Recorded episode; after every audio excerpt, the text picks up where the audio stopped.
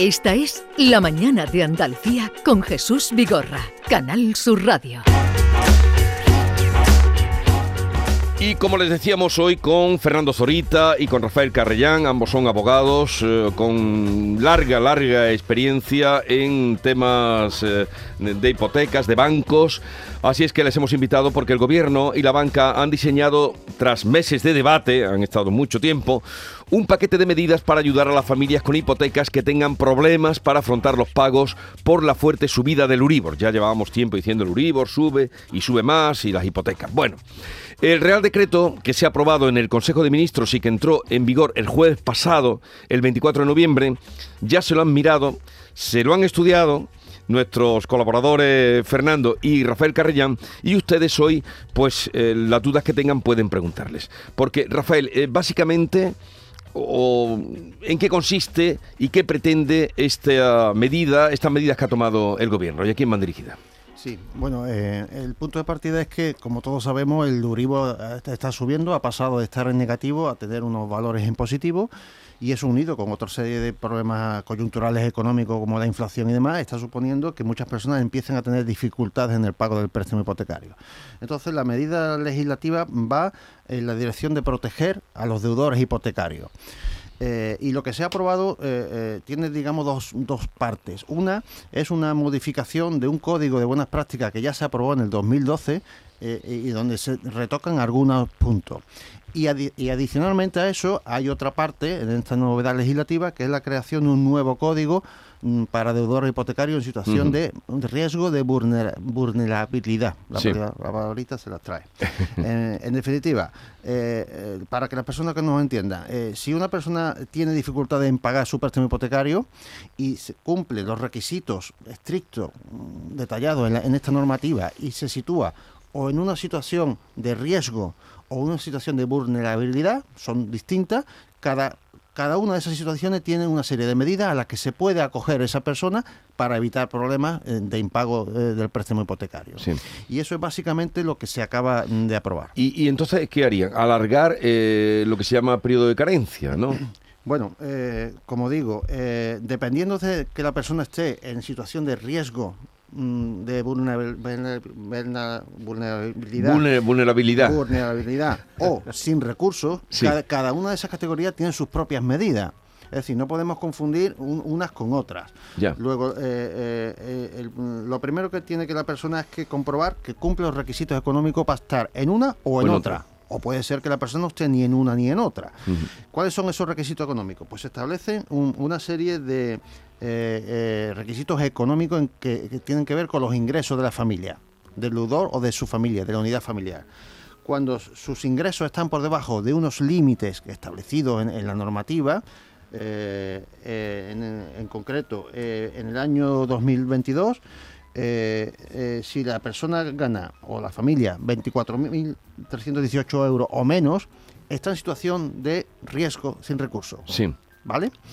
Si gana eh, más de esos 24.318, pero menos de 28.371, está en vulnerabilidad. ¿Puede decir debilidad y más fácil? Sí, yo creo que sí. Yo voy a tener que hacerlo para no quedar demasiado mal. Eh, Fernando. ¿Algo que añadir que, y entramos ya con llamadas de los oyentes? A mí me gustaría añadir, eh, sobre todo, dejar claro que es una adhesión voluntaria, pero que eh, cuando esto se hace es porque normalmente ya los bancos han dado, han dado el ok al gobierno, como pasó con el código que ha comentado Rafael, que lleva ya 10 años en vigor, que se han adherido prácticamente todas las entidades y que las medidas están previstas para que eh, se inicien a partir del 1 de enero del año que viene. Es decir, no hay que precipitarse ni ir corriendo al banco porque los bancos ahora mismo no tienen ni mm, prácticamente definido nada. Son medidas que están pensadas para a partir del 1 de enero.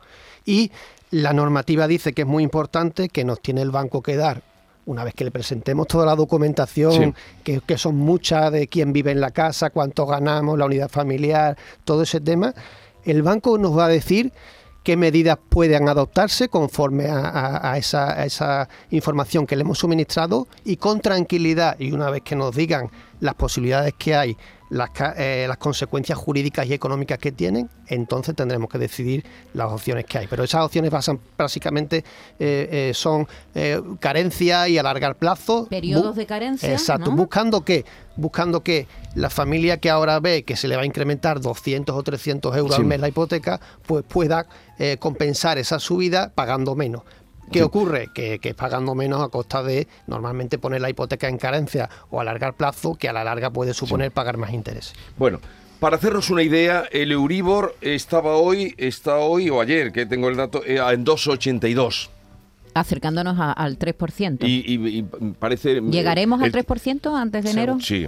Sí. Apuntan que sí porque están comentando que el Banco Central Europeo puede hacer una nueva subida desde el verano, que ya creo que sería la cuarta, y, y seguramente pues puede ponerse cerca del 3. Sí. ¿Y no eso es- sería el tope? ¿O podemos.? No, no hay tope, no hay tope. No, quiero decirte, ah, porque antes, al principio, hace unos meses se decía el 3%. Sí. ¿Ahora de qué podemos estar hablando? Desde que el Euribor eh, existe, yo, yo creo que fue en el, do- el verano del 2008 o octubre de 2008 se puso en el 5.38, 5.39, creo que es lo máximo que hemos que hemos tenido. No esperemos que no lleguemos a, a A eso. A eso. Pero eh, el colaborador nuestro que nos informa, Paco Vocero, Paco. me hablaba hoy del, 8 com- del 2,82 y que podría seguir subiendo.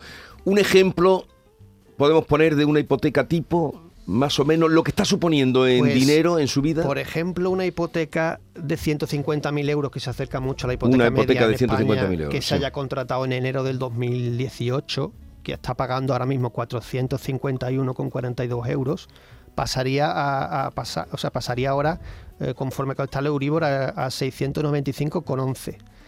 O sea, Si me acojo a la medida del gobierno, puedo dejarla en 307. Pagaría Sí. intereses y no, y no pagaría capital. Pero con ese ejemplo puede ser que en cinco años, si lo he puesto en carencia, tengamos unos Sí. 5.300 euros de intereses. digo para que nos hiciéramos una idea de la subida que es importante, porque dices de 400, una hipoteca tipo que estaría Sí, en sí. 400 y pico, estaría Pasa ahora, 695. ahora mismo con este Euribor en 600, son 200... No, casi en 700. eh, Sí, o son sea, 300 euros más. O sea, mucho dinero, eh, un, un Hombre, buen bocado al mes. Son ejemplos, Vale. pero claro, hay que tener en cuenta Ya, el, ya, ca- ya. el capital, Pero es- el sí, sí, una- diferencial, pero bueno, una- para una que nos hagamos una idea. Aproximación general. Vale, pues vamos a ir pasando llamadas, a ver qué preguntan lo- los oyentes, preguntas concretas, en fin, pregunten ustedes lo que eh, crean oportuno y, ellos les responderán. Soy Juan, me gustaría que a ver si me pueden aclarar una duda que tengo sobre la hipoteca de vivienda VPO y familias numerosas. Me comentan que las familias numerosas tienen un descuento de 50 euros en, en la vivienda de VPO, en la hipoteca, todos los meses. ¿Puede ser así? Y si es así, ¿cómo puedo solicitarlo? No sé si sabéis algo de esto, yo no eso, había eso nunca. es muy específico porque cada vivienda de VPO está sometida a, un- a una normativa concreta de VPO dependiendo del régimen al que está al que está sometido. Entonces eso eso habrí- habría que consultarlo en la Consejería de, de Obras Públicas de la Junta de Andalucía para ver exactamente. En la promoción de la VPO a veces se establecen medidas de bonificación de los intereses Sí. que paga el- el- la persona que compra la vivienda respecto al préstamo Y, y vinculado. que sería un poco, eh, cada eh, Claro, promoción de pero- VPO tendría sus particularidades. Pues, es- esa bonificación tiene que estar establecida en el Sí. plan concreto. De todas maneras, si es una cosa general, lo preguntaremos en la consejería a ver si es cierto. Dice que una rebaja de 50 euros, ha dicho, mes, al mes. dicho, En fin, lo consultaremos. Buenos días, Vigorra, y de todo. Referente a lo de la hipoteca, yo en mayo del 2023 se me actualiza lo que es el Euribor, que supuestamente me subirá, porque a mí todavía no me ha subido. Pero yo lo que me queda en el 2026 se me termina la hipoteca. Hasta el 2026 tengo. Me interesa pagarlo o se me subirá mucho. Que estoy liado en ese tema. Yo creo que A sí. ver si me podéis ayudar. Pues parece que Fernando lo tiene claro, porque Sí, estaba diciendo con la cabeza que no. Es que, es que si la hipoteca tiene la suerte de que la va a terminar en el 2026, partiendo de que será una hipoteca como tenemos todos a largo plazo, de 20, 25 años más o menos, o 20 o 25 o 30 incluso, eh, si, si le quedan tan pocos años es porque ahora mismo la cuota tiene muy pocos intereses. Con lo cual yo no haría ningún tipo de modificación porque no creo que le, que le compense. Es decir, si por ejemplo está pagando 350 euros de cuota, seguramente una mínima, mínima parte será de intereses. Ya. Con lo ¿Qué es, no- lo que va, qué es lo que va a subir? Claro, Ah, exactamente. claro, el capital se queda como está. Y además hay que preguntarse si tiene comisión de cancelación anticipada, Claro. porque a lo mejor la comisión supone un coste económico que no, no, no le beneficia respecto a los intereses que va a pagar Y- si, si no cancela. Y el decreto, el, el- el BOE también recoge que haya una rebaja en, en el caso de modificación de, de hipotecas, es decir, que eso siempre conlleva unos gastos, ¿no? Eh, cuando tú modificas los años, por ejemplo, y dices, bueno, una innovación o, o- o- o como tú dices, ¿no? Una carencia. Eso siempre, ¿eso conlleva gastos? Sí, pero se ha hecho a imagen y semejanza del código que se hizo Anterior. en el 2012. Es decir, se ha puesto que actos jurídicos documentados, que es el impuesto que grabaría la, la innovación, no, no, no Nada. haya que pagar nada y que los gastos aranceles notariales y registrales los tenga que asumir el banco. Ujú. En la gestoría... la- Buenos días, equipo. Eh, una pregunta para el señor Zorita. En nombre de un compañero mío del trabajo que hace unos días hablábamos, él quiere meterse en una, en una hipoteca, pero me- su banco solamente le ofrece eh, una hipoteca de tipo fijo. Él me preguntaba, dice, es que he ido varias veces a hablarlo y, y- y- y que dicen que no, que no hacen hipotecas de tipo variable, porque yo la tengo de tipo variable y yo le había hablado de que a mí mi hipoteca ni me subía ni me bajaba. Eh, dice, pues Juan, lo he preguntado, he ido tres veces a preguntarlo y, y nada, me dicen que no, que. Entonces mi pregunta es si los bancos están obligados a, a hacer la hipoteca eh, variable o no están obligados. Muchas gracias y buenos días. Pues eh, me parece extrañísimo porque, vamos, lo- los bancos de toda la vida hacen hipotecas a tipo variable y Yo creo que se ha a a confundido, tipo ¿no? fijo. Porque si dice que su hipoteca ni sube ni baja, es que, es que tiene Una hipoteca fija, Sí, no sí, pero- variable, ¿no? Pero es como Él.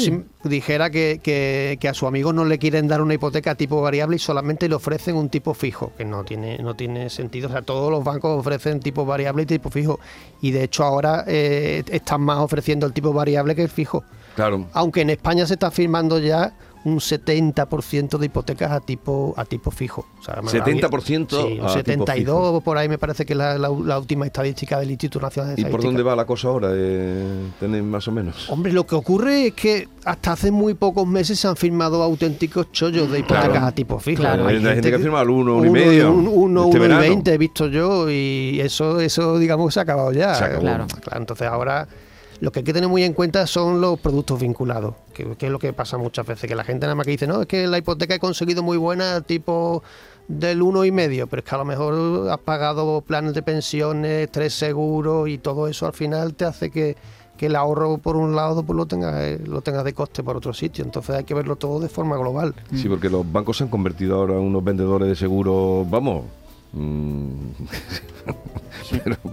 completamente. Te ofrecen seguros y. Seguimos. Buenos días, soy Jonathan de Granada. Como yo el año pasado compré una vivienda yo solo, pues estoy divorciado y compré una vivienda yo solo y me hace ahora mismo, eh, ahora me cumple el año. Y yo firmé las condiciones del primer año un interés fijo y ahora a partir del segundo eh, era Euribor más un y medio que me rebajaba pues teniendo nómina, seguro, eh, recibo domiciliado y, y estoy en el baremo de que menos de 24.000 euros. Yo ahí qué opción tendría que escoger o qué, qué pasos tendría que dar.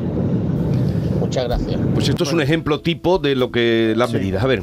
Sí, vamos a ver. Eh, si, si sus ingresos están por debajo de 24.000 euros, con eso solo no basta. Hay más requisitos Hay adicionales. más requisitos. Y otro es importantísimo que, perdón, que la cuota del préstamo suponga eh, pagar un importe superior al 50% de sus ingresos. Es decir, son dos requisitos Sí. acumulativos. No, no, no podemos transmitir solamente la idea de que el que gane menos de 24.000 se pueda coger. Además, es necesario que la cuota del préstamo suponga más del 50% de los ingresos.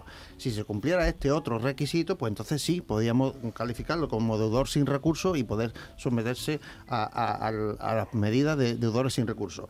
Si la subida, sí, perdón, si la cuota representa más del 30%, aunque no llegue al 50, Ujú. se puede acoger a este nuevo código que se ha aprobado de, de deudores vulnerables. Eso sí, pero no solamente eh, mm, con vale el requisito de, de los 24.000, eh, sino, como digo, el que la cuota haya subido hasta alcanzar un, un coste superior al 50% de sus ingresos. O sea que son dos... mm, Son dos requisitos que se tienen que cumplir los dos. Van de la mano. Pero dices que si eh, la, la cuota supone el 30%, Entonces se puede acoger al segundo código. Es lo que quise, Sí. quise de- explicar al principio de mi intervención. Que hay dos tipos de deudores hipotecarios eh, que se protegen. Los que están sin recursos, que, que estamos hablando de eh, ganar menos de 24.000 24.000 euros. y que la cuota suponga el 50% o más de, Sí. de- de esos ingresos. Y los que están en situación vulnerable, que eh, el- los requisitos económicos son ganar menos de 28 y la cuota suponga más del 30%. Ya. Por eso hay que hacer un análisis individualizado de pero cada persona. él se podría coger. En o principio, en si- principio, si gana dice- menos de 24.000. Claro, claro, sí. pero después hay que calcular si su cuota hipotecaria Sí, ya, supera ya, el ya. 50% de su ingreso. Sí, sí. Este además eh, eh, creo que es interesante porque este oyente es el ejemplo de, creo yo, de, de quién se tendría que beneficiar de las medidas y, y- y quién tiene que protegerse. ¿Por qué? Porque es una hipoteca muy reciente que, que va a terminar el primer año de tipo fijo y ahora se va a encontrar con la variabilidad. Como hemos dicho antes, estamos en la primera fase de la hipoteca y es cuando más intereses tiene la cuota. Entonces, Claro. este oyente es el, es el- el- el ejemplo de la persona que ahora se va a enfrentar a una subida muy importante de la cuota por el tema del Euribor. Y si se puede acoger, que seguramente podrá, las opciones que tiene conforme al código nuevo, como ha dicho Rafael, ampliar el plazo hasta siete años, dejar la cuota congelada durante 12 meses para que pague lo que pagará inicialmente, o la conversión de la hipoteca a tipo fijo con, con unos costes menores. Pero bueno, eh, eh, se trata de eso, como hemos dicho antes, de que, de que pueda compensar esa subida que se va a encontrar con una medida Sí. que le haga pagar todos los meses. Bueno, y ha dicho, yo estoy solo. Cuando se habla de unidad familiar también puede ser de una persona solo. Claro. Sí, sí, O sea, de- deudor o, o- o cónyuge o persona colaboradora. Perdona, ¿congelar la cuota durante cuánto tiempo? 12 meses. 12 meses. O sea, 12 meses sin pagar Sin nada. pagar. No, No, no, pagando. pagando lo que pagabas antes de la subida. Buenos días. Eh, mi consulta es porque con el tema del Orivo y demás, porque mi gestora de Caixa no sabe tampoco responderme. Eh, tengo una hipoteca, ¿vale? Eh, la saqué a 40 años, llevo 15 pagando y actualmente pago 598 euros, ¿vale? Y de intereses 69 euros. Mi pregunta es, ¿qué es lo que sube? ¿Solo de los intereses de 69 euros o de todo en conjunto? Porque mi gestora no sabe tampoco darme respuesta. Esa es la, la- la duda que yo tengo. Si y mi- lo que yo pago es eh, un punto más olivo, más olivo.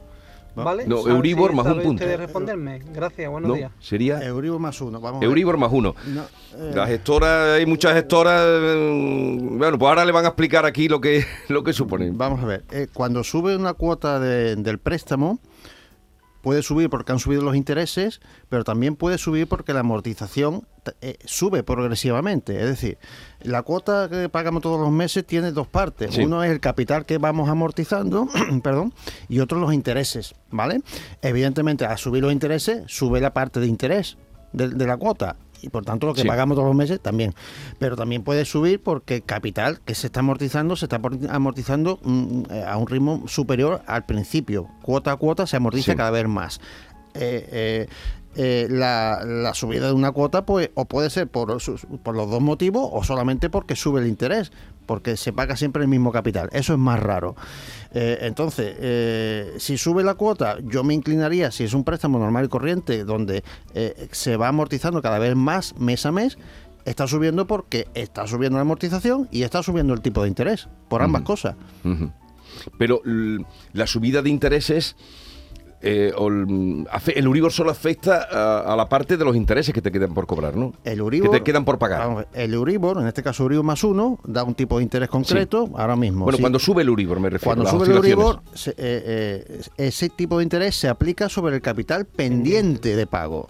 Lo que ya se ha amortizado, no, sobre el capital Ya, pendiente. ya, ya, sí. Pero claro, aunque ese capital pendiente sea inferior mes a mes, porque yo he amortizado el mes pasado y demás, pero si el interés sube de un 1 a un 3,5, pues sube la cuota de interés. Mm. Pero como Fernando, tú decías que al señor que le quedaba muy poco para el año 26, decías, ya va a pagar poco. Claro, eh, este señor lo que ocurre, a mí me parece que 69 euros, como ha dicho, de una cuota hipotecaria de 598 es poco, pero bueno, si, si es así, es el ejemplo de que está pagando ya menos, menos intereses de, lo, de lo que supone lo que es en la cuota del total. Eh, pero claro, ahora va a ver que esos 69 euros se van a incrementar porque con, con la revisión conforme al Euribor más uno, pues va a pasar de, de pagar menos del 1% que estaba pagando a pagar un 4% prácticamente. O sea que va a notar la subida. Buenos días, Vigorra. Mi pregunta va sobre el tema de que si pasas la hipoteca de tipo variable a tipo fijo, el hecho de eliminar la comisión, ¿cómo está eso? Luis de Cádiz.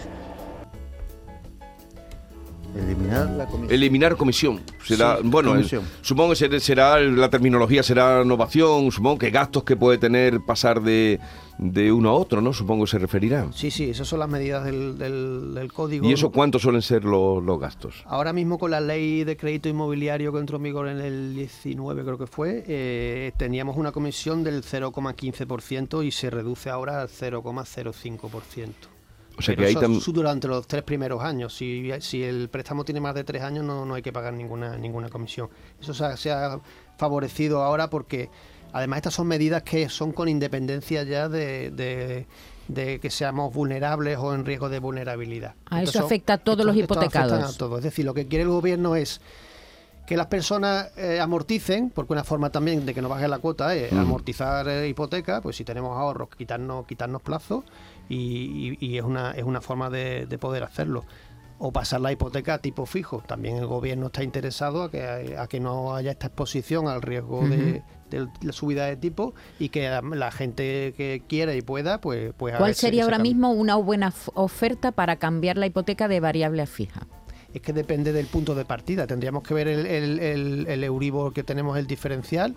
eh, pero bueno, mm, yo creo que ahora mismo, tal y como están los tipos, cu- cualquier fijo que sean del 3 o menos del 3 podría ser una, una buena, una buena oferta. Pero claro, yo siempre digo lo mismo en este caso. Es que depende sobre todo del plazo que nos quede de hipoteca. Es decir, el ejemplo de este señor paradigmático que hemos dicho antes, de una hipoteca que habrá hecho a lo mejor a 30 años, que va a empezar ahora en la variabilidad. Es que le, le quedan 27, 28 Que puede pasar años. de todo después de lo que hemos vivido. Además, además, Maite, la, la pregunta no es cuál es el tipo fijo bueno, porque ese tipo fijo bueno para una persona puede ser bueno, pero para otra puede ser malo. La cuestión es, con ese tipo fijo, en, en este caso concreto, ¿qué cuota va a pagar este señor? ¿Puedo o no? Paga usted 500 euros. Pues mire usted, eso supone el 50% de mi ing- ingreso. Ese señor no le interesa un tipo fijo del 3,5. Otro señor o señora que tenga más ingresos, ese tipo fijo del 3,5, ¿cuánto supone? 200 euros. Ah, pues a mí, eso supone a lo mejor el 20% de mi ingreso. Va- Vale, pues Hasta el sí. 30% de los ingresos vamos bien, Lo- ¿no? la, la regla mm, Mm. que aplican las entidades por prudencia es que de lo que gana una persona o una familia eh, todos los meses, neto, destinemos como máximo un 30% de nuestro ingreso. Por Para lo la cual, hipoteca. el tipo fijo va a ser bueno o malo en función de que ese 30% lo superemos o no lo superemos. Bueno, venga, una más y cerramos. Buenos días, eh, Antonio de Sevilla. Eh, yo pongo mi ejemplo. Mi ejemplo, a mí me queda de hipoteca unos 50.000 euros aproximadamente y los ingresos en, en la familia no superan los, los 25.000 euros, 24.000 y algo. Eh, no sé si realmente sería viable o interesante incluso en un momento dado acogerme a alguna de estas medidas. Gracias. Otro ejemplo que puede valer a mucha gente. Sí. Eh, gana por debajo de los 25.000 euros, Mm, le quedan mm. 50.000 euros de hipoteca. Lo que hemos dicho al principio. eh, ¿Y su cuota supera el 50% de sus ingresos o no? Eso hay que verlo. Porque si no lo supera, no se puede acoger a la medida. Ujú. ¿Supera el 30%? Si no lo supera, tampoco se puede acoger a las medidas de deudores O sea, vulnerables. sí. Eh, Son dos requisitos. O sea, que tiene que superar o el 30 o el 50%, para acogerse a si una no- medida u otra. Si, si supera el 30, por ejemplo.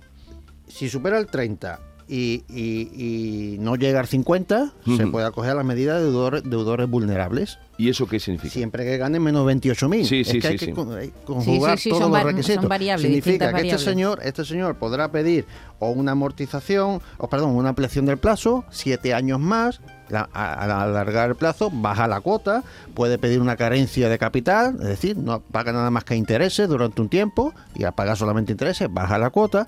Eh, esas son las medidas para A las que se puede acoger. en este caso hipotético que hemos dado Sí, sí, por- pero como, se- ejemplo, de forma ilustrativa, eso Ujú. es. Bueno, pues no sé si queréis sobre lo visto y oído o alguna recomendación, Fernando, Rafael, a tener en cuenta. Yo, como he dicho al principio, no precipitarnos de momento porque esto es una cosa que no hay que decidirla ahora. Lo que hay que ir viendo es cuánto nos va a subir la hipoteca y cómo nos va a repercutir en lo que es la, la familia, la- si, si con eso vamos a poder tirar o no vamos a poder tirar y, y saber que existen estas medidas para que a partir del 1 de enero, en su caso, pues podamos ir al banco y, y estudiarlo. Y, y muy importante, el banco tiene obligación una vez que se adhiera, tiene un plazo de un mes para comunicarle a todos sus clientes que se ha adherido, darles un teléfono donde se pueden informar, darles un correo electrónico. El mes se cumple en Navidad, más o menos, ¿no? Sí, pero una vez que una vez que el banco diga mm, que se adhiere al código al código que, que se acaba de publicar. O sea que tenemos tiempo para saber si nuestro banco se adhiere, eh, que nos comunique dónde pueden obtener más información y una vez que presentemos esa documentación, que hay un plazo de 15 días para que ya se formalice todo, antes de formalizar nada, el banco nos tiene que dar esas posibilidades que nos brinda ahora mismo la normativa con sus consecuencias jurídicas y económicas y en ese momento cuando hay que asesorarse bien y el banco nos pone encima de la mesa qué posibilidades tiene y es cuando ya tenemos que, que- que decir me interesa o no me interesa. Bien, ¿qué bancos son los que se han adherido? CaixaBank, CaixaBank y Sabadell creo yo que ayer yo que- dijeron que se habían adherido ya. Yo, yo- al final se van a adherir todos, porque Claro. el que se quede fuera, pues eh, Claro. por política comercial se va visto. a señalar. Está claro. Y como partimos de la base de que la inmensa mayoría de entidades financieras ya se han adherido al código 2012, vuelvo a, a decir, hay uno del Sí, de- 2012 y uno nuevo ahora, pues yo creo que se van a adherir todos. Pues Rafael Carrellán, eh, Fernando Zorita, abogados de la Reja Bafi, expertos en temas bancarios, gracias por estar con nosotros. Una vez más, eh, que, que son ya muchas las que habéis venido por aquí a ayudar a nuestra gente y a nosotros. Que tengáis un buen día. Igualmente. Hasta luego. Gracias. Esta es La Mañana de Andalucía con Jesús Vigorra, Canal Sur Radio.